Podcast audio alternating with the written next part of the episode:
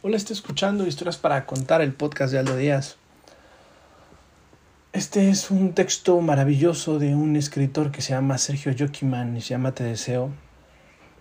Espero les guste. A mí, a mí me gusta mucho porque es el último texto que le mandé a una mujer que amé mucho y que amo mucho, pero fue con motivo de, de despedida como tal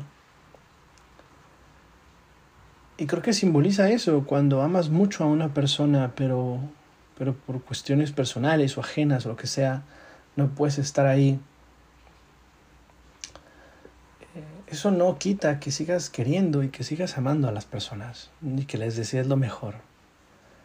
El texto dice así, te deseo primero que ames y que amando también seas amada, y que de no ser así seas breve en olvidar que después de olvidar no guardes rencores. Deseo pues que no sea así, pero que si es, sepa ser sin desesperar. Te deseo también que tengas amigos y que incluso malos e inconsecuentes sean valientes y fieles y que por lo menos haya uno en quien confiar sin duda.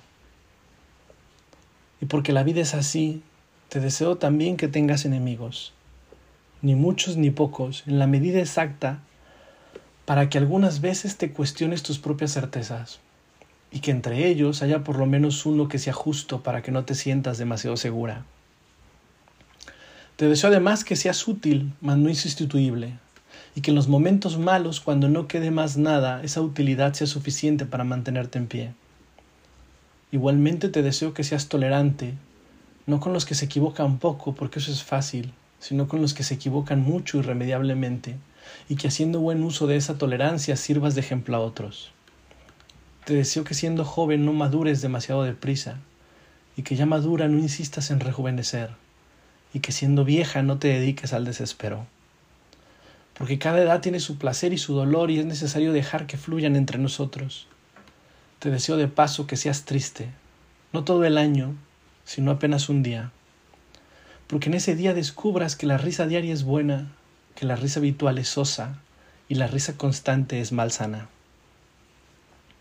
Te deseo que descubras con urgencia máxima por encima y a pesar de todo que existen y que te rodean seres oprimidos, tratados con injusticia y personas infelices. Te deseo que acaricies un perro, alimentes a un pájaro y oigas un jilguero erguir triunfante su canto matinal, porque de esa manera sentirás bien por nada. Deseo también que plantes una semilla, por más minúscula que sea, y la acompañes en su crecimiento, para que descubras de cuántas vidas está hecho un árbol.